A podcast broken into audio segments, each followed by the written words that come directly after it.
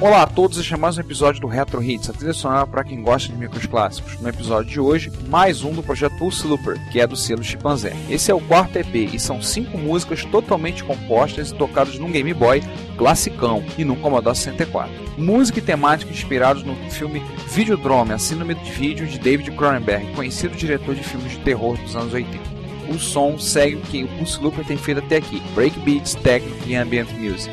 Esperamos que vocês gostem. Então, curtam o som e nos vemos no próximo episódio.